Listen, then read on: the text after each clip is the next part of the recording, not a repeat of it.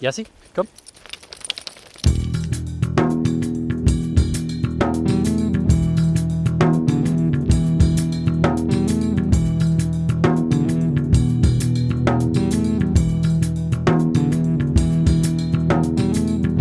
Das sind Jaspers Abenteuer.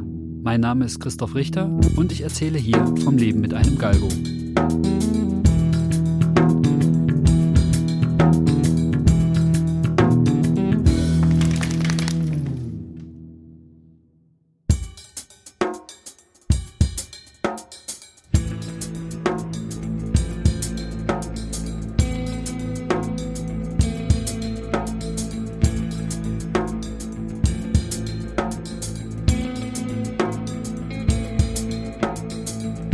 Was bedeutet die Corona-Pandemie für den Tierschutz? Und wie sieht es in den spanischen Tierheimen aus?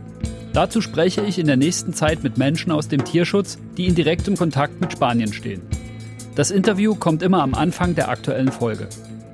Dieses Mal habe ich mit Gudrun Sauter vom Verein Tierschutz Spanien e.V. telefoniert. Der Teilnehmer ist im Moment nicht erreichbar, wird aber per SMS über Ihren Anruf informiert. Vielen Dank für Ihren Anruf und auf Wiederhören. Christoph? So, jetzt solltest du mich besser hören. Ich höre dich gut, ja. Ich hoffe Ja. jetzt auch, dass die Verbindung hier gut ist und dass mein Handy jetzt nicht wieder Blödsinn macht. Denn das ploppt bei mir nur auf. Über SMS kann ich sehen, dass du mich versucht hast anzurufen. Aber es klingelt bei mir nicht. Ja, du klingst jetzt gut und Hervorragend. Es klingt wir stabil. das. Wir fangen an. wir fangen an. Hallo Gudrun, ich freue mich, dass du bereit bist, mit mir zu reden. Ich freue mich genauso. Vielen Dank, dass du mich angeschrieben hast. Ja, sehr gerne. Magst du dich kurz vorstellen, was du äh, machst und wie deine Verbindung zum Tierschutz und nach Spanien ist? Und zwar habe ich als Kind schon unheimliche Freude im Umgang mit Tieren gehabt und habe dann mit meiner Nachbarin das Leben mit Hunden kennenlernen dürfen. Bin dann so mit 12, 13 Jahren in die regionale Tierwelt eingetaucht bei uns mit dem Tierheim und habe dann dort eben mehr Kätzchen und so kleine Tiere dann versucht zu vermitteln. Und als dann das Internet kam 2000 bei uns, habe ich dann immer mehr meinen Radius vergrößert und kam dann auf den Tierschutz in Spanien. Ich hatte keinen Verein, sondern ich habe mir das einfach angeschaut. Die Windhunde lagen mir ja schon von Kindheitstagen an sehr am Herzen. Und dann war in Ravensburg, kam es dann eben zu diesem Klick, ein Verein in meiner Nähe. Das war der Tierschutz Spanien und da bin ich dann zur ersten Transportankunft hingefahren. Und wie kommt's, dass ausgerechnet Windhunde schon immer bei dir eine Rolle gespielt haben? In unserer Nachbarschaft war eine Dame, die hatte fünf Greyhounds. Mhm. Mich haben die Hunde unheimlich fasziniert. Sie hatte noch einen Whippet, aber diese großen athletischen Tiere haben mich total fasziniert. Und da war eine Hündin dabei, die hat mir so richtig ins Herz geschaut. Und von dieser Hündin geht auch jetzt die Leidenschaft aus. Also das ist ganz, ganz tief drinne, diese Patsy. Ah, ich höre bei dir einen Galgo im Hintergrund. Richtig, der hat gerade die Ohren geschlagen. genau. Hier hüpfen viele rum. In deiner E-Mail-Signatur habe ich gelesen, direkte Hilfe für Hunde in Spanien. Was bedeutet das denn? Wir verstehen unter direkte Hilfe, dass eins zu eins, egal in welcher Form die Spenden kommen, nach Spanien weitergegeben werden. Wir sind ein gemeinnütziger Verein. Wir machen alles ehrenamtlich. Wir tragen sehr, sehr viele Kosten selber über Pflegehunde, über Transporte hinaus. Und wir sehen es halt so, wenn Ware, angenommen Spenden, Sachspenden, wichtige Sachspenden, medizinische Teile und sowas, wenn das ankommt, dass das dann auch zeitnah nach Spanien gegeben wird. Und da sind uns auch die Kosten nicht so schade, sondern wenn unser Transporteur von Dogs on Road, Mickey und Edina das nicht mitnehmen können, dann schauen wir, dass wir eine Spedition beauftragen oder dass Patri bei uns vorbeischaut von Cordoba oder Anna Madrid und die kommen dann mit Gefährten, wo man das Ganze mitgeben kann. Und direkt ist, dass es ohne viel Bürokratie abgeht. Wir fragen nach, was brauchst du und dementsprechend stimmen wir unsere Spenden hier ab. Also wir sagen jetzt nicht, wir nehmen jetzt alle Spenden mal kurz an, sondern wir schreiben ganz explizit zum Beispiel in einem Facebook-Eintrag, dass wir jetzt gerade Decken brauchen, Fließdecken, damit wir Mäntel nähen können oder dass wir bestimmte medizinische Artikel brauchen. Also alles relativ straff und kurz gehalten mit wenig Ausschweifungen. Das heißt, du bist, als du in Ravensburg dich angefangen hast zu interessieren, an den Verein Tierschutz Spanien e.V. gelangt und bist dann dabei geblieben sozusagen. Richtig, es ist mein erster Auslandsverein gewesen oder Auslandstierschutz, die Berührung damit. Und ich bin ein ganz treuer Mensch. Ich bin da dann geblieben. 2004 habe ich dann die Transportankünfte besucht. Dann habe ich gesehen, was die an Spenden brauchen, Futter und das Ganze. Das habe ich dann hier bei uns im süddeutschen Raum akquiriert. Ich habe auch Geld gesammelt oder wir sind zu Ikea gefahren, haben Decken gekauft. Da war es damals noch relativ günstig. Und dann habe ich das nach Ravensburg mitgenommen. Und 2000 und fünf habe ich meinen ersten Pflegehund bekommen. Der ist dann auch tatsächlich gleich geblieben, wie das oftmals so ist. Und es war kein Galgo, sondern das war ein Podenco-Mischling. Mhm. Und dann, drei Monate später, kam dann der erste Galgo hier rein. Mit welchem Tierheim in Spanien arbeitet ihr denn zusammen? Also wir haben vier Tierheime, wenn man das so sagen kann. Also das eine, ich sage jetzt mal Organisationen ist besser gesagt. Ja. Adoptano in Madrid, die verfügen über kein Tierheim, sondern die Martha, die mietet eine Pension an. Und da hat sie circa 30 Hunde drin. Dann haben wir Anna Madrid, mit denen hat alles 2004 angefangen. Die haben natürlich das große Tierheim, die machen die Transporte über Anna Madrid, fahren die nach Deutschland und wenn die im süddeutschen Raum den letzten Abladeort haben, dann kommen die alle immer hier zum Schlafen. Das ist immer so, ich sage jetzt vier, fünf Mal im Jahr. Ja. Da kommen dann die ganzen Fahrer zu uns. Dann haben wir in Cordoba noch zwei. Das ist eben Galgos del Sur. Das sind meine Windhunde. Mhm. Und dann Mirada Animal von Cordoba. Die machen die kleinen Hunde. Und zwar machen wir so, wir teilen uns das auf. Im Refugio, das wir angemietet haben, das fasst ungefähr wenn es gut läuft, dann hätten wir nur 70 Hunde. Hm. Momentan sind es 120. Und Mirada Animal, die nehmen die kleinen Hunde von der Tötungsstation oder von der Straße auf. Und das ist auch ein ganz, ganz klein geführter Shelter. Also haben wir im Grunde genommen das Refugio relativ groß. Wir haben das anerkannte Tierheim und dann haben wir so zwei kleine private Shelter, die wir hm. unterstützen. Wie hat sich denn der Corona-Ausbruch in Spanien auf diese Tierheime oder auf diese Organisationen, die du gerade genannt hast, ausgewirkt? Es ist eine ganz, ganz dumme und schwierige Zeit gewesen. Ende Februar war die offizielle Jagdsaison zu Ende. Die Hunde kamen natürlich schon vorher in der Pereira an. Es wurden vorher ganz viele Hunde ausgesetzt. Verletzte Tiere wurden gefunden. Und das ging eigentlich bis Mitte März. Wir haben jetzt dahingehend noch so gar keine Gefahr drin gesehen. Die Gefahr kam erst dann, als mit dem März das so wurde, dass Spanien stark davon betroffen war. Und wir hatten dann in der Zeit relativ viele Galgos aufgenommen, weil Patria in ungefähr weiß, wie viele Hunde ich pro Monat vermittle. Also das ist im Grunde genommen, war das jetzt eine Zahl auf dem Papier, was die Statistik so hergibt. Und Corona war dann was ganz anderes. Ja. Wir hatten dann unheimlich viele Tiere, deshalb sage ich jetzt mit den 120 Galgos.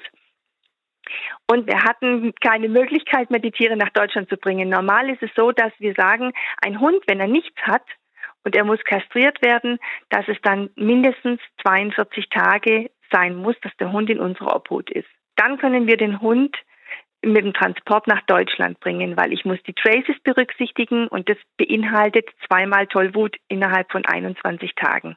Also 42 Tage ist meine Zahl, von der ich ausgehe. In der Zeit kann ich das Tier kastrieren, in der Zeit kann ich das Tier ganz gut einschätzen. Wenn es natürlich krank ist, wird halt um den Zeitraum länger. So, und dann kam eben mit dem März und dann war im Grunde genommen fast alles vorbei. Wir hatten wahnsinnig viele Galgos gerettet. Dann kam der Stopp dazu am 14. März, dass wir keine Transporte mehr fahren durften. Wir sind am 7. März noch gefahren und wussten nichts davon. Mhm. Es kam eine extrem hohe Belastung auf für die Pfleger bei uns im Tierheim. Wir haben insgesamt sechs Angestellte und das war am Anfang eine unheimliche Situation, das Ganze zu organisieren. Ja. Die Menschen hatten selber mit diesem, wir wissen nicht, wie es weitergeht, was kommt auf uns zu, Situation. Und dann kamen wir noch mit den extrem vielen Hunden. Aber wir haben es gemeistert. Wie denn? wir haben unsere ganzen Ermittlungen einfach weiterlaufen lassen. Wir haben gesagt, es bringt uns jetzt nichts, wenn wir jetzt sagen, nein, wir warten ab, bis wir wissen, ob die Grenzen wieder öffnen, dass Transporte fahren. Wir haben keine Vorsuche machen können. Das stimmt. Aber wir haben viele Telefonate geführt. Mehr Telefonate noch, als wir sonst schon machen. Also wenn bei uns ein Interessent reinkommt, dann haben wir den Vorauskunftsbogen. Mit dem Vorauskunftsbogen holen wir Informationen in Spanien ein und dann telefoniere ich mit den Interessenten. Und diese Zeit haben wir ganz intensiv genutzt. Es war eine ganz, ganz andere Vorbereitung. Ich habe dieses Jahr das zum Beispiel so gemacht, dass ich eine WhatsApp-Gruppe erstellt habe und jeder, der Interesse an einem Hund hatte und wo wir vom Telefonat ein gutes Gefühl hatten und wir haben den Vorbesuch nur ein bisschen aufgeschoben, den habe ich dann wie als ein Adoptant in diese WhatsApp-Gruppe mit rein.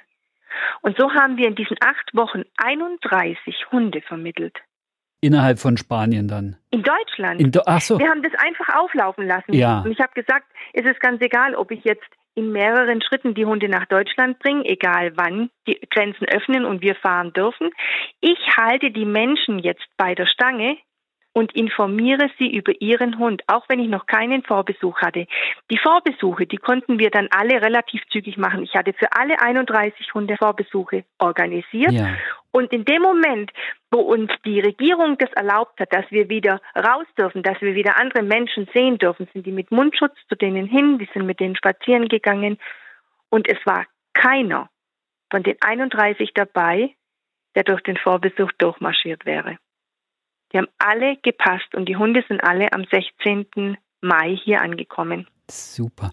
Jetzt verstehe ich das. Ihr habt die Hunde, die noch in Spanien quasi festsaßen, in Deutschland vermittelt und die ja. Adoptanten haben zugestimmt und haben dann abgewartet, bis die endlich fahren konnten, die Hunde. Die haben Futtergeld sogar bezahlt. Wahnsinn. Ich habe die versorgt, wie wenn es Adoptanten, wirklich feste Adoptanten gewesen ja. wären. Ich habe die mit Bildern versorgt, mit Videos.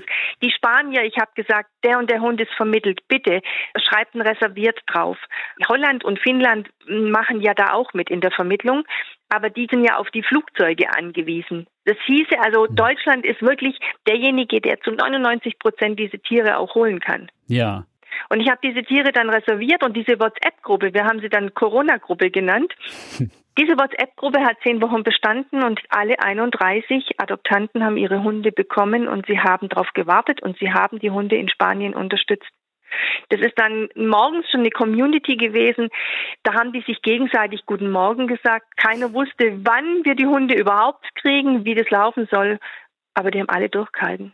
Und das war für mich, dass ich gesagt habe, man muss dann in der Hinsicht ein bisschen umdenken. Man muss die Menschen mit ins Boot nehmen. Wenn ich jetzt zu den Adoptanten gesagt habe, meldet euch mal wieder in acht Wochen. Wenn ich einen Vorbesuch machen kann, ich hätte alle verloren. Ja. Und so habe ich keinen verloren. Das ist eine tolle Geschichte, wie man die blöde Situation trotzdem nutzen kann und was Positives rausziehen mhm. kann. Auch viele Pflegehunde in Deutschland hatten wir. Wir haben fast alle Pflegehunde in Deutschland vermittelt. Das ist toll, finde ich wahnsinnig kreativ, die ja. Lösung, weil ja. ähm, gar nicht lange weinen, was nicht geht, sondern gucken, was könnte stattdessen gehen. Finde ich toll. Richtig. Ich habe das komplett durchgezogen. Ich hatte noch viel mehr Adoptionen und da habe ich es genauso gemacht. Ich war immer fest mit den Menschen in Kontakt. Ich habe die Menschen zueinander gebracht in dieser WhatsApp-Gruppe, um denen auch zu sagen, ihr seid nicht alleine. Ja. Weil ich weiß, wie man sich freut, wenn man ein Tier bekommt. Und manche Tage, da sagt man, ja, das wird schon gehen. Und an mhm. manchen Tagen ist man dann so verzweifelt, dass man sagt, kriege ich den überhaupt noch raus? Man guckt das Bild an und ja, ergibt sich so fast seinem Schicksal. Und dann war immer einer dabei in der Gruppe und hat gesagt, hallo, das wird, das wird, Gugu informiert uns. Und so war es dann auch. Super. Das heißt, dass die Arbeit in Spanien weiterging. Ja, aber unter anderen Voraussetzungen. Für die Pfleger hat sich vieles verändert gehabt. Wir haben die Arbeitszeiten zum Beispiel geändert. Normalerweise sind immer zwei, machen acht Stunden. Wir haben das aber reduziert auf fünf bis sechs Stunden und dann haben wir die nach Hause geschickt und haben den Tag etwas anders gestaltet. Mhm. Weil die psychische Belastung mit der Zeit bei den Helfern angekommen ist.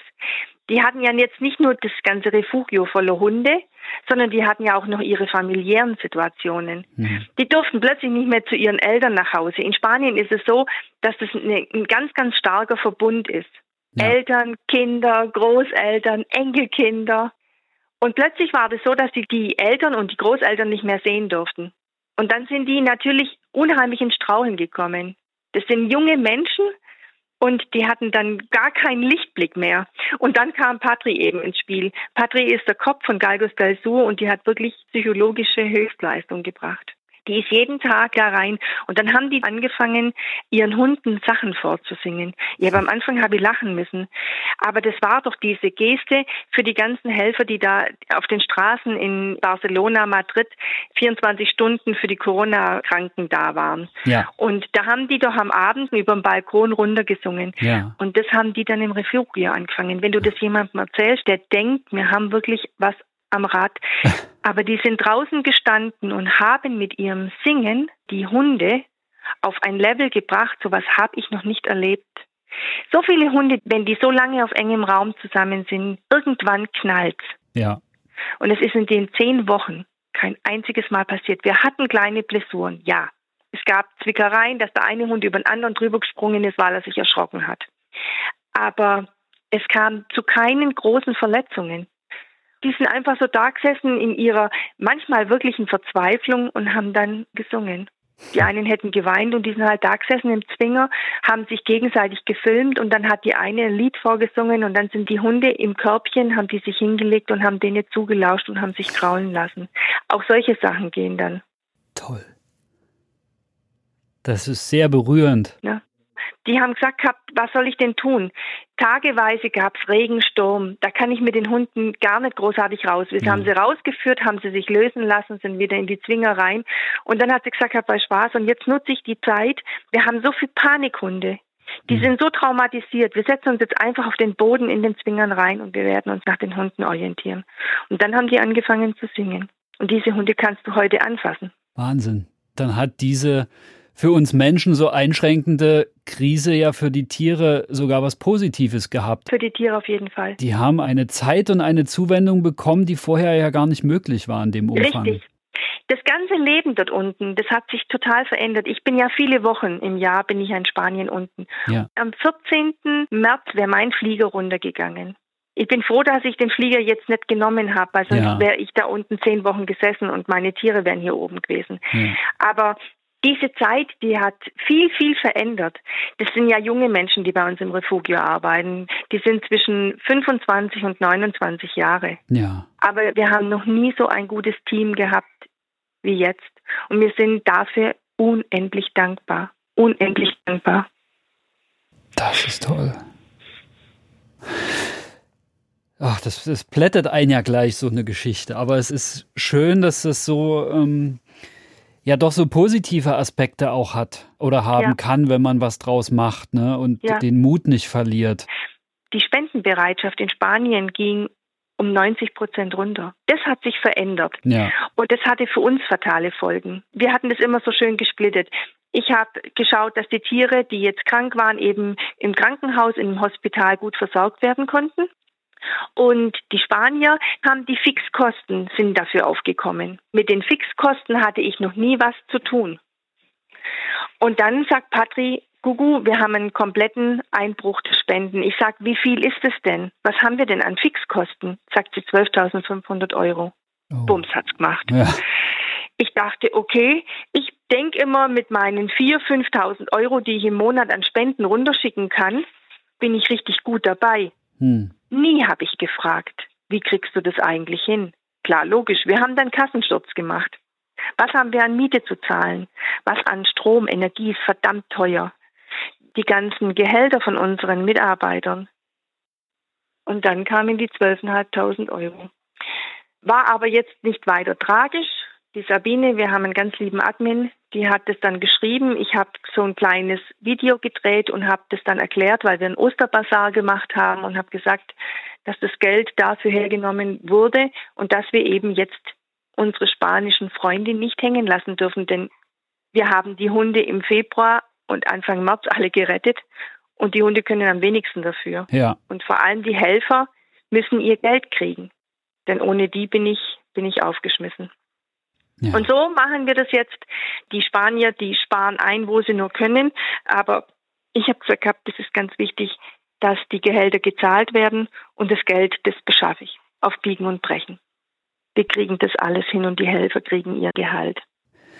Wie seid ihr denn in Spanien abhängig von freiwilligen Helfern? Habt ihr welche dabei, die jetzt durch die Ausgangssperre ausgefallen sind? Ja, ganz viele. Also es ist so, am Wochenende sind wir immer nur mit zwei besetzt, mit zwei Personen, sodass die anderen frei haben, dass die alle nur alle drei Wochen im Grunde genommen dann dran sind. Hm. Und die Volontäre kommen an den Wochenenden und das sind so die Menschen, die dann die Hunde anders betreuen, die sich in den Freilauf setzen, in die Patio, so wie wir das nennen, dann mit den aktiveren Hunden spielen oder Angsthunde sich hinsetzen und die dann eben im Freien draußen zum Streicheln animieren oder dass sie sagen, wir reinigen die Zwinger. Also das ist so ein, so ein Hand-in-Hand-Arbeiten am Wochenende. Das ist seit dem 15. März gar nicht mehr passiert. Wir hatten einen unheimlichen Behördengang vor uns, als die letzte Stufe in Spanien damals eingeläutet wurde. Da hieß es nämlich, dass wir auch nicht mehr die Hunde versorgen dürfen. Und haben wir gesagt, es geht nicht. Es wurde so zurückgefahren, dass nur noch der arbeiten durfte, der wirklich musste. Also systemrelevant ist sozusagen. Genau. Ja. Und da gehörten dann plötzlich die Tiere gar nicht mehr dazu. Und haben wir gesagt, das ist nichts anderes, als wenn ich jetzt eine Farm hätte. Ich habe die Tiere zu versorgen. Wir hatten dann Papiere organisiert. Für uns war die Papiere, dass wir eben den Arbeitsvertrag vorlegen und sagen, der arbeitet da drinnen, der wird dadurch entlohnt. Und wir brauchen da diese Karte, die er dann mit sich führt, dass er sein Haus verlassen darf und auf direktem Wege ins Refugio fahren darf. Wir waren fertig. Dann kommt plötzlich ein Schreiben, ja, und mit welchem Fahrzeug? Dann mussten wir alles nochmal neu aufwiegeln, denn jeder hat ja ein anderes Auto. Hm. Dann mussten wir für dieses Auto auch noch die Genehmigung holen. Und bis wir das dann alles beieinander hatten, war es dann Freitag 11 Uhr und um 12 Uhr hat das Amt gesagt, dann machen wir nichts mehr. Aber wir haben es hingekriegt. Das war wieder, äh, alles so undurchdacht. Man kann ja sagen, hör her, wenn du arbeiten gehst, dann brauchst du dein Gesundheitszeugnis, du brauchst deinen Arbeitsvertrag, du brauchst eine Meldebescheinigung, wo du wohnst und du brauchst den Nachweis für dein Auto. Und diese vier Sachen, das hat uns keiner gesagt gehabt. Wir sind halt mit dem Arbeitsvertrag losmarschiert. Und für uns war das klar, wenn der einen Arbeitsvertrag hat, da steht die Adresse drinne und dann ist das in Ordnung. Und als wir alles beieinander hatten am Donnerstagmittag, dann kommt der und sagt, nee, was ist mit dem Auto? Dann ging alles von vorne los. Oh. Aber es ist alles gut gewesen. Die Tiere wurden versorgt. Unsere Helfer, die waren immer vor Ort. Und die machen es halt heute noch immer. Immer alleine. Das heißt, die sind seit dem 15. März unter dieser Dauerbelastung. Richtig. Könnt ihr absehen, wie es jetzt weitergeht? Ist für euch der momentane Zustand weiter, sagen wir mal, keine Ahnung, vier Wochen, sechs Wochen, acht Wochen weiter aufrechtzuerhalten so oder kommt ihr schon weit an die Grenzen inzwischen? Das ist schwer zu sagen. Ich kann mich in die Situation von den Helfern momentan schlecht reinversetzen. Ich sitze hier oben. Normalerweise bin ich um die Zeit unten. Also ich möchte es jetzt mal so sagen, wir haben ganz, ganz viel gelernt in den letzten Wochen, was wir tun müssen, wie wir uns gegenseitig stärken und dass Streit oder nicht aufeinander achten die größte Gefahr mit sich bringt. Patri achtet also wirklich drauf, wenn irgendjemand in dieser Arbeitsgruppe so ein bisschen Durchhänger hat, sofort zu ergründen, woran das liegen kann. Es darf sich nichts aufstauen. Die Menschen sind, ich sage jetzt mal vom Gefühl her, die sind voll. Ja. Sie können so nichts mehr aufnehmen, weil es ist ja nicht nur die Arbeitssituation, es ist ja die ganze Belastung mit Familie. Bei uns in Deutschland hat sich ja dahingehend auch relativ viel verändert. Die Menschen haben viel Angst gekriegt, die sind unsicher geworden und ich mhm. glaube, dass das da unten das Gleiche ist. Das spielt immer in deinen Alltag mit rein, spielt auch im Refugio mit rein. Wir haben Angst, dass wir die Menschen verlieren, dass die vielleicht krank werden mhm. oder dass sie sagen, ich halte den ganzen Stress nicht mehr stand. Und die wiederum haben Angst, wobei es hat sich jetzt schon relativiert. Dahingehend, dass wir seit dem 15. März den ersten Transport gefahren haben. Wir haben dieses Wochenende einen Transport. Es ist Mitte Juni der nächste Transport geplant. Da kommt dann schon wieder so ein Lichtblick. Ja. Ich glaube, das ist jetzt momentan ganz, ganz arg wichtig, dass wir wenigstens die jetzt über Land fahren dürfen, unsere Hunde rausholen. Und ich bin da ein ganz, ganz starker Partner für Galgos Versur. Ja. Ich mache die Galgo-Vermittlung alleine dort unten und für die ist es balsam. Wenn sie wissen, ihre Tiere, die sie jetzt so lange gepflegt und gehegt haben, wenn die jetzt rauskommen, dann gibt es Platz. Wir haben genügend Hunde, die noch irgendwo untergebracht sind in Pensionen, wo wir teures Geld bezahlen. Die Transporte gehen jetzt wieder sozusagen. Ja. Ist es planbar, dass die jetzt weiterfahren können, wenn die Infektionssituation so bleibt, wie sie aktuell ist? Ich für mich plane wirklich von Transport zu Transport und ich traue dem Frieden immer noch nicht. Hm. Die Pereira war geschlossen vom 14. März und hat jetzt aufgemacht am 18. Mai, war glaube ich der Montag. Da haben wir die ersten, also die Maria José hat dort die ersten drei Bodenkos rausgeholt. In diesen acht Wochen war die Pereira komplett geschlossen. Was sie mit den Hunden gemacht haben, weiß ich nicht. Ob da Hunde angeliefert wurden, weiß ich nicht. Mhm. Weil es waren ja auch alle im Homeoffice. Also da war gar keiner dort in der Pereira. Kein Publikumsverkehr, nichts. Also es waren bestimmt diejenigen da, die jetzt die, die Kennels ausspritzen mussten. Ja.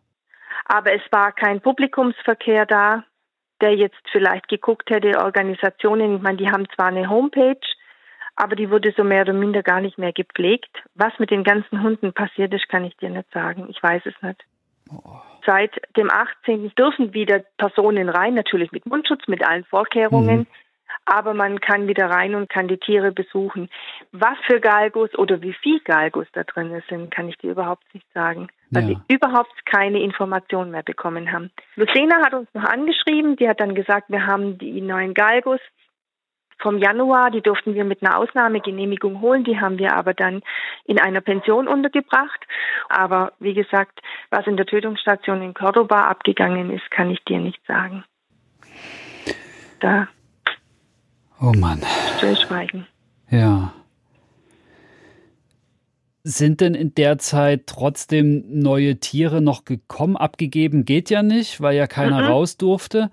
Gibt es jetzt wieder Zulauf an neuen Tieren? Ja, wir haben jetzt wieder Zulauf. Also die Pereiras von Lucena, die haben uns ja dann angeschrieben, wir haben drei Welpen, könnt ihr die bitte holen? Die haben wir letzte Woche geholt. In den zehn Wochen haben wir fast keinen Straßenhund mehr ans Tor gebunden bekommen. Was immer wieder mal gang und gäbe ist, dass sie uns Hunde entweder ans Tor binden oder übers Tor drüber schmeißen. Ja. Aber da war jetzt in den letzten zehn Wochen gar nichts. Und von den verletzten Tieren von der Straße, das war auch sehr, sehr gering. Ich glaube, dadurch, dass eben kaum noch Autos gefahren sind, sind auch keine Tiere so in der Form zu Schaden gekommen, wie wir das normal gewohnt sind. Ja. Die Straßen waren ja alle leer. Ja. Das war das einzig Gute. Was würdest du potenziellen Adoptanten derzeit raten, ist meine letzte Frage. Nun hast du mir ja aber schon von eurem Weg der speziell ist und kreativ ist, erzählt. Ja. Hast du trotzdem was, was du potenziellen Adoptanten mitgeben möchtest?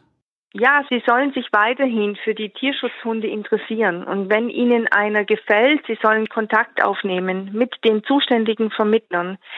Wir haben wirklich die Zeit. Wir brauchen einen gewissen Vorlauf, auch Tiere ausreisefertig zu machen auch wenn Sie jetzt sagen, okay, das Tier kann vielleicht erst in sechs, acht oder zehn Wochen reisen, dann sollen Sie im Vorfeld sich im Klaren sein, können Sie das ertragen, dass Sie das Tier nicht jetzt, weil der Wunsch besteht, bekommen können, oder ob Sie den Weg mit Ihrem Tier dann eben dahingehend gehen, egal wann das Tier ausreisen kann. Ja. Weil die Transportunternehmen sind momentan mehr wie zugebucht. Ja. Das ist auch ganz klar. Jeder möchte jetzt, nachdem er seine Traces wieder kriegt, nachdem diese Veterinärsämter auch wieder arbeiten, seine Hunde rausholen. Hm. Aber es gibt deshalb nicht mehr Transportunternehmen. Ja, das stimmt. Ja? Das heißt, es ballt sich jetzt natürlich alles. Richtig. Aber das muss sich halt ein Adoptant bewusst sein, dass es nicht von jetzt auf gleich geht. Früher haben wir gesagt, wir können jeden Monat liefern, in Anführungsstrichen. Ja. Heute ist es halt so, dass ich gucken muss, von wo kommen die Hunde, dass ich vielleicht trennen muss. Madrid-Hunde separat, Cordoba-Hunde separat. Und es liegt ja nicht in eurer Hand. Ihr seid Nein. ja, wie du das jetzt geschildert hast, ist ja das auch total gut zu verstehen. Ihr seid ja von so vielen Faktoren abhängig. Ja. Es sind einfach viele Bestimmungen und äh, von oben gesetzte Verbote, die darüber entscheiden, was überhaupt möglich ist und was nicht. Und ihr seid ja nun Richtig. in der denkbar schlechtesten Lage in diesem ganzen Gemenge. Richtig. Und habt es trotzdem geschafft, da sehr kreativ damit umzugehen und eine gute Lösung zu finden. Das ist wirklich beeindruckend. Ja, ich war einfach nur dankbar über jede Anfrage, die gut geklungen hat, die wir dann zu Ende bringen konnten und dessen Hund dann wirklich am 16. Mai in die Arme aufgenommen werden konnte. Und es waren alles wirklich super Menschen. Und danach war ich natürlich umso mehr stolz. Ich war froh und dankbar. Das war's schon. Prima. Ich danke dir recht herzlich. Ich sage auch danke. Und wir hören uns wieder. Bis bald. Ganz bestimmt. Bis bald, Christoph. Danke Mach's dir. gut. Tschüss. Tschüss. Das war mein Gespräch mit Gudrun Sauter zur aktuellen Lage in Spanien. Mit ihr habe ich am 29. Mai 2020 telefoniert. Informationen zu Gudrun und ihrem Verein Tierschutz Spanien e.V. habe ich in den Shownotes verlinkt. Sein Selbstbewusstsein einfach aufgebaut und jetzt ist Gilbert ein Traumgalgo, also ganz entspannt. Klar zeigt er draußen seinen Jagdtrieb, aber ein ganz, ganz entspannter Hund. Ich bin gerade im Auto unterwegs nach Dresden. Ich habe ein paar Tage frei und dachte mir, wäre ganz gut, meine Eltern mal wieder zu sehen. Die habe ich jetzt ein halbes Jahr bestimmt nicht gesehen. Also habe ich Jasper geschnappt, ins Auto gepackt und wir fahren jetzt mal zu ja, Jaspers Großeltern, wenn man so will. Und ich höre mir im Auto nochmal meine letzte Podcast-Folge an, in der mir Sophie und Philipp erzählt haben, wie Malers Reise weiterging und wie ihr Galgo Gilbert zu ihnen gekommen ist. Heute ist der 4. Juni und Gestern hat uns die traurige Nachricht erreicht, dass Gilbert positiv auf Leishmaniose getestet wurde. Gilbert ist schon mehrfach getestet worden und bisher immer negativ, aber der aktuelle Test lässt keinen Zweifel zu. Dazu passen auch so ein paar Anzeichen, die es in letzter Zeit gab, die Leishmaniose schon vermuten ließen. Ja, das muss man erstmal sacken lassen. Aber Sophie und Philipp werden sich schütteln und wir sind uns ganz sicher, dass sie das sehr gut meistern werden. Deshalb schicken wir an dieser Stelle eine ganz dicke Umarmung an die beiden. Und Jasper schickt einen fetten Knutscher an Gilbert, der Jasper ja so sehr mag. Jetzt geht's aber los mit Folge 5, in der ich erzähle, wie Jasper erst ins Büro und dann ins Radio kam. Viel Spaß dabei!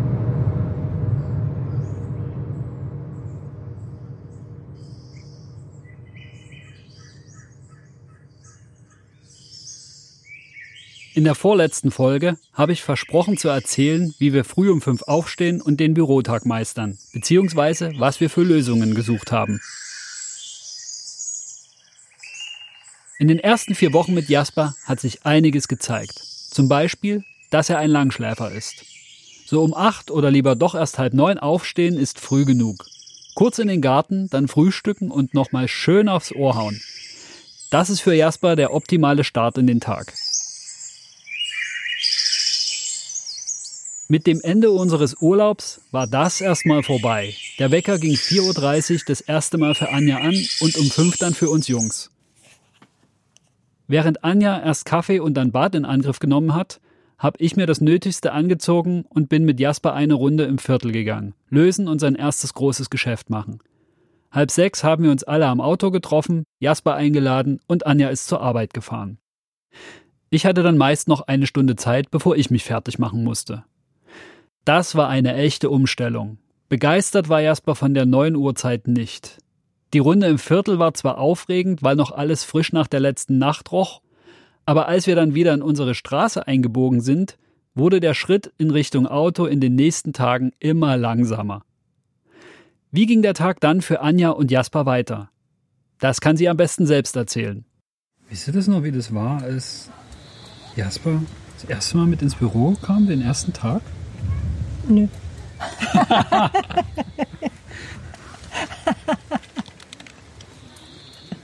Tatsächlich muss ich wirklich jetzt erstmal kurz überlegen. Ich bin ja morgens relativ allein noch im Büro zu der Uhrzeit und bin mit ihm dann erstmal in meinen eigentlichen Büroraum und habe ihm dort alles nochmal gezeigt und habe ihm, glaube ich, ein Leckerli gegeben erstmal. Er ist dann so ein bisschen rumgelaufen und hat dann ein bisschen geguckt und hat sich, glaube ich, den allerersten Tag wirklich hingelegt und viel rumgesessen. Wir hatten ja noch nicht so ein richtiges Bett, sondern nur dieses graue, dünne Matratzending da und das lag direkt neben meinem Schreibtischstuhl. Und er konnte sich dann zu meinen Füßen hinlegen. Also das Geschirr hatte er die ganze Zeit natürlich an, er war ja noch nicht lange da. Und ich glaube, ganz am Anfang hatte ich auch eine Leine noch. Also die, die war nirgendwo festgemacht, aber die lag so, dass man hätte jetzt irgendwie rauftreten können, wenn was gewesen ist. Später kam ja dann mein Kollege, für den hat er sich aber nicht so interessiert. Also er hat jetzt nicht wirklich Angst gehabt, aber er, ich hatte im Vorfeld ja allen Kollegen gesagt, sie sollen ihn die erste Zeit einfach nicht beachten. Nicht ansprechen, nicht angucken, nicht anfassen. Wenn er von selbst kommt, gut. Und wenn nicht, dann eben nicht. Und da haben sich eigentlich auch alle gut dran gehalten.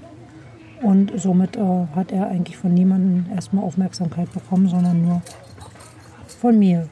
Er ist immer interessiert, guckt, aber sobald der andere dann zurückguckt hat, am Anfang ist er dann auch zurückgewichen. Und dann, mittags, bist du mit ihm da eine Runde Gassi Na, gegangen? schon vorher so ein bisschen. Und da bin ich aber, glaube ich, mit einer Kollegin zusammengegangen. Da bin ich nicht ganz alleine gegangen, weil ich ja auch nicht wusste, mit Stadtleben, das hatten wir ja im Urlaub nicht so ausgetestet.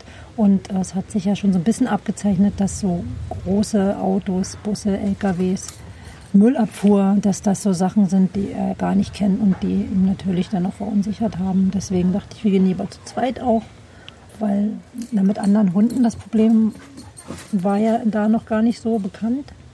Aber es war mir einfach sicherer. Und da habe ich eine Kollegin, die selbst auch einen Hund hat, gebeten, ob sie nicht mitkommen würde. Und dann sind wir auch nur eine ganz kleine Runde gegangen, dass er seine Geschäfte machen kann und dann wieder rein.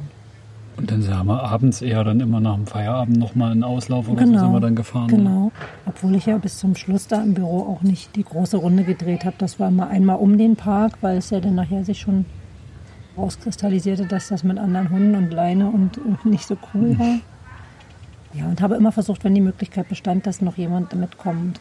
Wenn wir dann früh unterwegs waren und du noch dich fertig gemacht hast und wir haben uns am Auto getroffen, ist der dann immer langsamer schon geworden, wenn wir vorne in unsere Straße eingebogen sind. Und ich teilweise mit ihm zum Auto rennen musste, damit er mitkommt So, und dann ja. früh nicht gleich Äh, Das einstieg. war ja auch zu der Zeit, wo er noch wirklich nicht gerne ins Auto eingestiegen ist. Das war ja auch noch so Mhm. ein Ding, wo ich jetzt Angst hatte, dass ich mich da voll zum Nappel mache, weil er einfach nicht in den Kofferraum springen wollte. Und er sich aber auch ungern heben lassen wollte. Aber am Ende, also ich glaube, die erste Zeit habe ich ihn reingehoben, weil Mhm. es gar nicht, er wollte einfach nicht reinspringen. Stimmt, das hatte ich schon vergessen. Das, das in war, genau, das so war, einfach das war total schwierig. Und dann- kommen dann natürlich auch Leute, die gucken und du versuchst da den Hund zu bezirzen, dass er reinspringt und der möchte es nicht. Und da habe ich ihn oft reingehoben. Nachher haben wir ja dann die super leckerli, die Schatulle. Die Schatulle mit Leberwurststulle. ja, die Leberwurst-Schatulle. Das ging dann ganz gut. Hat er sich dann in der ersten Woche schon so ein bisschen ans Büro gewöhnt oder ähm, Er wurde halt, er war die ersten Tage eher noch ein bisschen ruhiger und hat viel gelegen, aber dadurch, dass die Verteilung der Aktivitäten dann ganz anders war als vorher, war er dann schon so ein bisschen, naja, dass er dann nicht mehr sich so viel abgelegt hat, sondern gestanden hat, geguckt hat. Es gab halt eben auch im Büro unter den Mitarbeitern so absolute Hundemenschen und die hat er auch sofort gemocht. Die hatten auch alle mal irgendein Leckerli in der Tasche und eben selbst Hunde.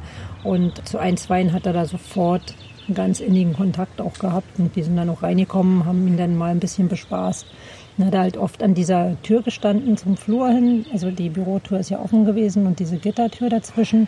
Einmal zum Schutz, dass er nicht rausrennt und einmal, weil auch eine Kollegin da ist, die eben Angst hat vor Hunden. Und da stand er dann halt, hat auch mal ein bisschen geguckt, da links, rechts. Wer kommt da vorbei und passiert jetzt irgendwas? Das war dann eher schon so ein bisschen, dass ich sagen musste, diese ersten zwei Wochen habe ich jetzt nicht die volle Arbeitsleistung bringen können, weil ich mich doch Ja. ganz schön viel auch mit dem Hund beschäftigen musste. Zum Glück mit äh, sehr lieben Kollegen, die das auch alles äh, toleriert haben und ihn ja auch irgendwann ins Herz geschlossen haben. So wie jeder. und was hat er gemacht, wenn du mal raus bist aus dem Büro? Eine Mittagspause draußen in der Küche? Na, die erste Zeit habe ich ihn nicht im Büro gelassen allein, sondern in die Küche genommen und habe ihn dann dort äh, am Stuhlbein festgemacht. Und dann hat er beim Frühstück neben mir gesessen. Das mit dem im Büro alleine bleiben, das, äh, also ich habe das gemacht, wenn ich mal zur Toilette musste, aber auch da musste ich ihn ab und an mitnehmen, weil er einfach so laut geschrien hat. Das hätte erstmal keinen gestört, aber äh, ich fand es dann halt auch peinlich und blamabel. Zum Glück war die erste Bürophase überschaubar, denn nach zwei Wochen war ich wieder im Spätdienst geplant und wir konnten eine Übergabe machen. Das heißt, Jasper blieb mit mir zu Hause, wir haben wieder bis halb neun geschlafen und dann den Tag bis zum Nachmittag verbracht, mit einer großen Runde im Wald oder Toben im Auslauf. Nachmittags kam Anja nach Hause und ich bin zur Arbeit gefahren. Wenn ich zu Hause nicht auf Anja warten konnte, weil meine Schicht früher anfing, haben wir uns unterwegs getroffen und Autos samt Hund getauscht, also eine Übergabe gemacht. Jasper wollten wir nicht allein zu Hause lassen. Bis heute haben wir das noch nicht richtig geübt. Das nehmen wir jetzt aber in Angriff, denn ein, zwei Stunden müssen wir schaffen, weil wir nicht immer eine Übergabe hinbekommen. Für alle wäre es dann entspannter, wenn Jasper einfach zu Hause auf Anja warten kann.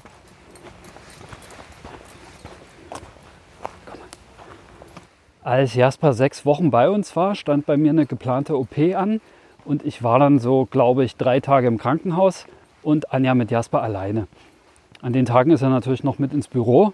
Aber als ich dann rausgekommen bin aus dem Krankenhaus, war ich für drei Wochen krankgeschrieben und Jasper konnte mit zu Hause bleiben. Danach bin ich wieder zur Arbeit. Dann war Anja aber noch eine Woche zu Hause, so dass Jasper vier Wochen Büropause hatte.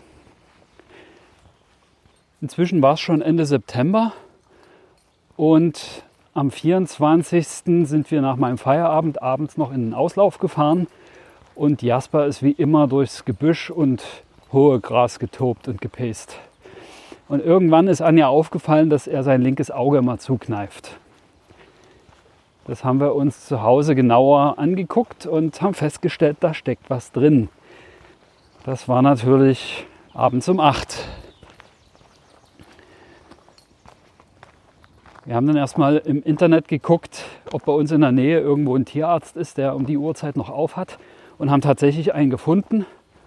Und dort haben wir angerufen, ob wir mit Jasper vorbeikommen können noch. Und die haben gefragt, wann wir da sein können. Und da das irgendwie in zehn Minuten möglich war, haben die gesagt, ja, kommen Sie vorbei. Und sind dann natürlich schnell hingefahren. Mussten noch bis um neun warten, weil sie doch irgendwie noch einen Notfall mit einer Katze hatten. Und dann konnte sich die Tierärztin Jaspers Auge angucken. Die hat dann festgestellt, dass ein Grashalm drin steckt, ziemlich senkrecht, wodurch sie nicht erkennen konnte, wie tief. Und sie hat versucht, das mit Spülen zu lösen. Das ging aber nicht und sagt dann, dass sie an der Stelle dann aufhört und uns empfiehlt, in eine Tierklinik mit Augenspezialisten zu fahren, weil sie eben, wie gesagt, nicht genau sehen kann, wie tief das steckt und sich deswegen nicht traut, das rauszuziehen weil sie Angst hat, dass sie vielleicht mehr verletzt. Ja, dann sind wir entsprechend aufgelöst nach Hause gefahren. Anja hat eine Freundin, die ist Tierpflegerin, der haben wir das erzählt und die hat uns eine tolle Augentierärztin empfohlen. Und zu der sind wir dann am Dienstag früh hingefahren. Ja, das Resultat der Untersuchung dort war, ja, steckt ein Grashalm drin bis kurz vor der Hornhaut und das muss operiert werden. Und das war natürlich ein Schock für uns. Sofort ist uns durch den Kopf gegangen, was wir alles zu Windhunden und Narkose gelesen hatten und was es da zu beachten gibt und was die Besonderheiten sind und dass das nicht ungefährlich sein kann.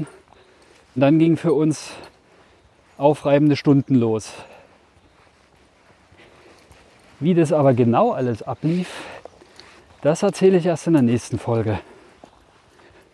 Nur jetzt schon mal so viel. Es ging unterm Strich alles gut und Jasper hat noch beide Augen. Jasper konnte schon eine Woche später wieder mit ins Büro. Und in den nächsten Wochen hatten wir immer wechselhaft Bürotage und Tage mit Übergabe. Das hat sich relativ schnell eingespielt und Jasper hat sich immer mehr an die Tage im Büro und die Gassi-Runden in der Stadt gewöhnt. Oder? Immer wenn wieder so eine Woche war, wo er mit musste, dann hat das immer ein, zwei Tage gedauert. Aber dann hat er sich auch daran gewöhnt, dass er da morgens äh, sein Futter eben auch im Büro bekommen hat, dass dann erstmal nichts passiert. zwischendurch immer mal ein Kollege reinkam, der schon ein Leckerli bei hatte. Und vor unserem Frühstück bin ich dann meistens mit ihm noch mal rausgegangen. Und dann hat er eigentlich oft geschlafen, bis wir wieder losgefahren sind. Wann seid ihr immer so angekommen? Halb sechs, um sechs? Meistens so kurz vor sechs. Und hat er dann nochmal direkt geschlafen? Nach dem Ankommen oder nicht? Da nee, na, ich habe ihn ja, da war er erst mal wach. Je nachdem, wenn morgens noch Kollegen da waren, bevor die rausgefahren sind, dann war er eben noch wach und hat geguckt, was passiert. Aber sobald wir alleine waren, hat er sich hingelegt und geschlafen. Konntest du ihn dann nach einer Weile alleine lassen im Büro? Also mal so in einen anderen Raum gehen, ohne dass Terz war? Oder nicht gleich am Anfang? Ja, das, das war nie am Anfang ging das gar nicht. Da hat er wirklich genauso laut gequietscht. Später war es dann, wenn jemand mit im Büro war, dann war es okay. Dann stand er zwar an der Tür und hat geguckt, aber hat dann nicht geweint. Ein Kollege mochte er halt besonders gern und der hat sich dann oft auch, wenn wir zum Beispiel Frühstück gemacht haben, mit reingesetzt und hat dann aufgepasst. Der mochte das nie wirklich. Ganz zum Schluss ist er auch mal alleine im Büro geblieben. Aber die Tür war immer offen, mit dieser Gittertür halt verschlossen. Also er konnte immer sehen, was los ist und hat sich sicher dann irgendwann auch daran gewöhnt, dass man ja trotzdem im Büro ist. Und dann war es auch okay. Aber richtig entspannt war er da nie und ist es ja auch bis heute nicht, wenn er alleine bleiben soll. Wie hat sich das mit den nach der längeren Zeit mit den Gassi-Runden in Friedrichshain in Berlin?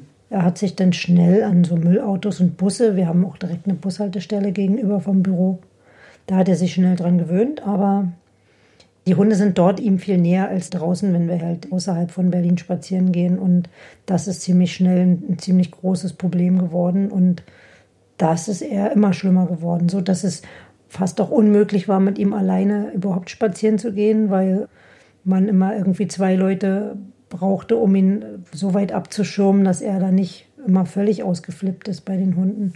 Oder man musste ihn eben mit wahnsinnig viel Leckerli vollstopfen, um da irgendwie vorbeizulotsen. Und sind die Berliner Hunde ja auch in den meisten Fällen eben ihre Umgebung gewöhnt und sind es auch gewöhnt, dass andere Hunde ihnen nahe kommen. Aber Jasper fand das ja ganz schrecklich. Selbst wenn man die Straßenseite gewechselt hat, ist ihm das zu nah gewesen und das war eben je nach Hund auch, der ihm entgegenkam, ja sehr unangenehm oft. Woran wir ja heute immer noch arbeiten. Hm. Was witzig war, ist, dass ich in den ersten zwei Tagen, glaube ich, als er da war, mit dem Hund spazieren gegangen bin und doch tatsächlich aus der Ferne jemanden auch mit einem Galgo gesehen habe und man sich dann ziemlich schnell doch näher gekommen ist. Und äh, das, äh, wie es häufig, nicht immer, aber häufig ist, wenn, wenn sie Angehörige ihrer eigenen Rasse treffen, dann ist das gar nicht so problematisch. Die Halterin, die ich getroffen hat, hatte halt einen Galgo dabei und einen Dalmatiner, glaube ich, einen sehr alten. Da haben wir uns dann ein, zweimal verabredet zum zusammen diesen Gassigang auch machen, in der Hoffnung, dass Jasper sich ein bisschen die super coolen Eigenschaften von dem anderen Galgo irgendwie abschaut, weil der war so tiefenentspannt, der ist wirklich einfach an der lockeren Leine Der war auch schon älter, ne? gelaufen, ja, ein bisschen älter, auch ein Fusselchen, ganz süßer Kerl. Aber Jasper hat sich da leider nicht so abgeguckt, dass man nicht ausrasten muss, wenn man andere Hunde sieht. Das war ganz schön. Da hat man sich dann manchmal auch, wenn es gepasst hat, verabredet. Ich konnte ja nun nicht immer zur gleichen Zeit rausgehen, aber sind wir ab und an mal zusammengelaufen. Das war natürlich trotzdem irgendwie besser, als ganz alleine zu gehen. Und dann, äh, ja, oft kommen einem die Hunde ja auch unangeleint entgegengerannt und die Halter sind vielleicht doch irgendwie mit sich oder mit Bekannten beschäftigt und dann hat man ganz schön zu tun, wenn man versucht, auf die andere Straßenseite zu wechseln, wo einem aber auch schon wieder ein Hund entgegenkommt. Und also es ist äh, nicht entspannt gewesen. Also nicht, weil die Stadt ihn, sondern weil die Nähe zu den anderen Hunden einfach zu viel für ihn ist. Bis heute ja teilweise. Mhm. Es ist ja auch sehr abhängig vom Auftreten des anderen Hundes. Wenn der Mhm. eben auch schon so ein kleiner Angeber ist, dann ist eigentlich ganz vorbei. Dann ist egal, wie weit man weg ist. Oder der andere Hund anfängt zu bellen, dann kann man einfach den Jasper nur hinter sich herziehen und das Weite suchen. Den pöbelnden Jasper hinter sich herziehen. Die Bürozeit hat nicht den Eindruck gemacht, dass es ihm so gar nicht. Nein, er ist schon Gefällt. ein toller Bürohund. Wir hatten ja manchmal auch Leitungssitzungen oder wo mehrere Fremde auch da waren. Aber wenn einfach alle sitzen und es passiert nichts, dann legt er sich eben auch hin und bedrängt nicht. Also Fremde geht er ja sowieso nicht so unbedingt hin, wenn er nicht muss oder es nicht ein Leckerli gibt oder so. Dann legt er sich halt hin, wenn da nichts Spannendes passiert und er bellt ja auch nicht oder bedrängt irgendwie andere. Dadurch ist er fürs Büro eigentlich ein super Hund. Ja. Ja, das ist immer eher so das eigene schlechte Gewissen, dass man denkt, jetzt hat er in diesen sieben oder acht Stunden eben diese kleine Morgenrunde noch vorm Dienst zum Gassi gehen und dass eben man ihn dann eben erst nach der Arbeit so eine große Runde bieten konnte, wo er sonst vom Tagesablauf das ja anders gewöhnt war. Das war immer so das eigene schlechte Gewissen, wo man denkt, mhm. oh, der hat bestimmt noch Energie, was manchmal gar nicht so war. Da hat er auch gar keinen richtigen Bock gehabt, weil mhm. er ist ja auch früh aufgestanden und ja. Galgos schlafen mir auch sehr, sehr gerne. Ein bisschen entspannter hatte ich den Eindruck, ist es dann geworden, als ich, wenn ich mal ein bisschen später auf Arbeit sein musste, manchmal diese 12 Uhr Schicht. Ja, das war. Wenn ich dann mit ihm dann hier schon eine kleine Runde im Wald war und ihn dann bei dir noch vorbeigebracht habe, dann war es irgendwie entspannter, ne? Das war dann total entspannt, weil dann war er satt und zufrieden und hat schon was erlebt und hat dann eigentlich die ganze Zeit geschlafen, es sei denn, seine Lieblingskollegen kamen rein mit und hatten irgendwas Tolles dabei. Dann äh, war er schon interessiert. Der hat auch ein bisschen zugenommen in der Bürozeit, ja, oder? Ja, naja, ich hatte ihm auch mehr gegeben, ne, weil man ihm ja irgendwie die erste Zeit da ein bisschen ablenken musste. Nun war auch gleich um die Ecke ein ganz toller Hundeladen. Und ich habe immer so liebe Kollegen, die dann draußen auf Tour sind und gesagt haben, hey, ich fahre dran vorbei, brauchst du denn nicht was für den Hund? Naja, war ja immer Bedarf. Und dann gab es da die leckersten Knochen und Kauereien. Ja, da hat er ein bisschen zugenommen, das stimmt. Knapp ein Jahr lang haben wir alles gut unter einen Hut bekommen und unsere Organisation ist aufgegangen. Aber dann kam der Tag, der uns ins Schwitzen gebracht hat. In der Urlaubszeit war klar, dass Anja für ein paar Wochen allein im Büro sein würde und da konnte sie Jasper nicht mitnehmen. Ich war im Frühdienst geplant. Was nun? Von einer Radiokollegin wusste ich, dass es im Ausnahmefall möglich ist, seinen Hund mit ins Funkhaus zu nehmen. Sie hat mir gesagt, wer dafür zuständig ist. Ich habe mich lange gescheut nachzufragen, weil Jasper ja nun nicht gerade ein kleiner Hund ist und ich eine generelle Absage befürchtet habe. Jetzt musste ich aber, denn wir brauchten eine Lösung. Also habe ich den Objektschutzbeauftragten angeschrieben und ich habe sein Okay bekommen. Das war's. Jasper kommt ins Radio. Puh. Bevor wir es wirklich brauchten, habe ich drei Testtage gemacht, damit es dann klappt, wenn es drauf ankommt. Ich hatte Bedenken, weil es viele Treppen zu überwinden gab, was bisher immer problematisch war. Fahrstuhlfahren habe ich gleich mal ausgeschlossen. Es gibt auch gekachelte Flure im Funkhaus, nicht gerade Jaspers Lieblingsboden. Und dann ist ohnehin alles neu und wir würden viele fremde Menschen treffen. Aber Jasper hat mich überrascht. Anfangs skeptisch, ist er aber bereitwillig und mit großer Neugier mitgekommen. In den Studios stehen Sofas als Sitzgelegenheiten für Studiogäste und als Schlafmöglichkeiten für Galgos, wie sich rausstellte. Hundedecke drauf und schon war Jaspers Platz sicher. Früh habe ich ihn nicht zu Hause, sondern erst auf Arbeit gefüttert. Daraus haben wir ein Spiel mit Futterdummy gemacht. Gleich neben dem Funkhaus ist ein großer Park, in dem wir vor der Arbeit die erste Runde gedreht haben und mittags unsere Pause verbrachten. Und meine Kundschaft im Studio war gar kein Problem. Jasper war gelassen und offen wie immer, und die Menschen waren angetan vom ruhigen, eleganten Galgo, der majestätisch auf dem Sofa liegt. Die meisten haben ihn beim Reinkommen nicht einmal bemerkt. Man muss ja immer damit rechnen, dass mal jemand ins Studio kommt, der Angst vor Hunden hat. Wenn jemand reinkam, habe ich immer gesagt, nicht erschrecken, da liegt ein Hund. Haben Sie Angst? Bisher gab es nie Probleme und die Menschen haben sich immer über Jasper gefreut. Ein Hund am Arbeitsplatz wirkt sich wirklich positiv auf die Arbeitsatmosphäre aus. Seine anfängliche Unsicherheit hat er schnell verloren. Schon am zweiten und dritten Tag ist Jasper schwanzwedelnd Richtung Eingang gegangen und hat alle Treppen problemlos genommen. Er weicht mir im Studio zwar nicht von der Seite, also typisch Galgo, aber sobald ich am Pult sitze und arbeite, weiß er, es passiert nichts und legt sich auf dem Sofa ab. Muss ich doch mal raus, im Studio was einstellen oder zur Toilette, kann ich ihn auch mal mit einer Kollegin aus dem Nachbarstudio oder einem Gast kurz allein lassen. Zum einen ist es gut, dass wir so die Möglichkeit haben, Jasper mit zur Arbeit zu nehmen und ihn nicht neun oder zehn Stunden allein lassen müssen, denn das würden wir auf keinen Fall wollen. Zum anderen ist es auch toll, ihn bei der Arbeit dabei zu haben. Es ist zwar etwas umständlicher als sonst, aber schön, dass wir auch so den Tag zusammen verbringen können. Schon in den ersten Wochen hatte sich ja gezeigt, wie man sein Leben auf den neuen Vierbeiner umstellt. Und mit einem Hund ist es nochmal ganz anders als mit den Katzen. Und mit einem Galgo nochmal anders als mit anderen Hunden. Galgo möchte gern überall dabei sein. Wir haben unseren Tagesablauf weitestgehend auf den Hund abgestimmt und Jaspers Tagesablauf so gut es ging an unseren angepasst.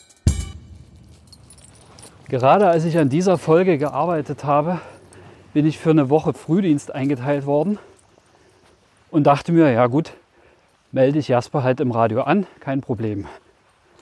Aber diesmal habe ich leider eine Absage bekommen. Und zwar kann mir das bis auf weiteres nicht gestattet werden, Jasper mit ins Funkhaus zu bringen, weil wir wegen der ganzen Pandemiesituation natürlich auch Einschränkungen auf Arbeit haben.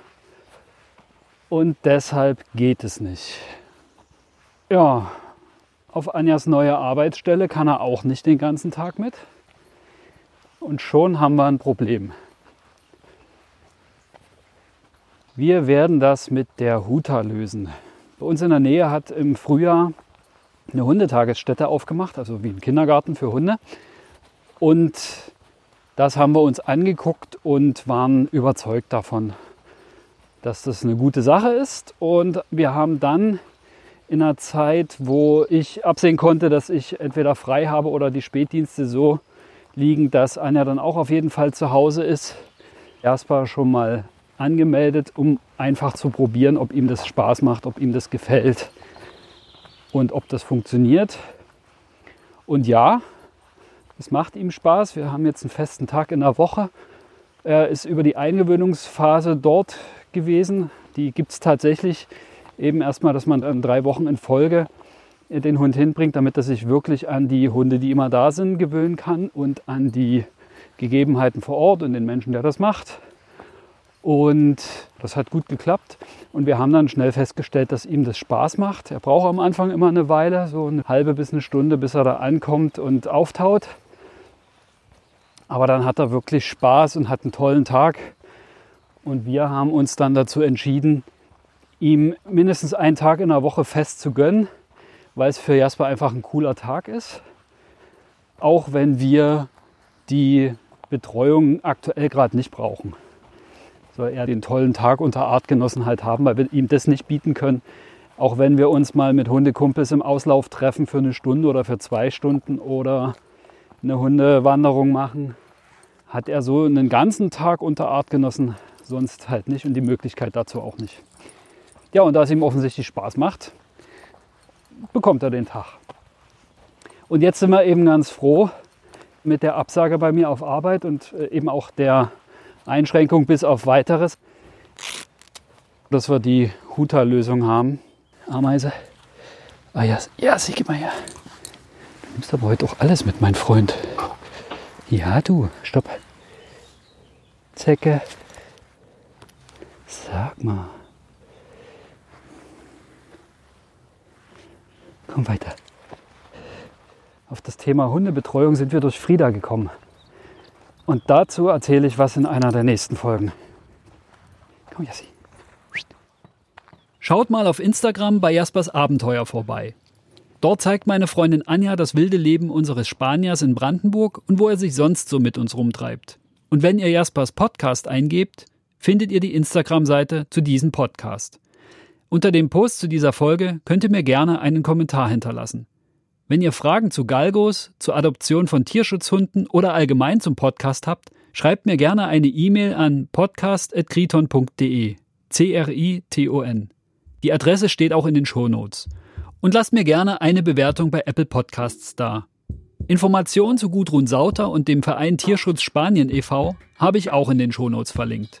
Bis zur nächsten Folge. Hasta luego.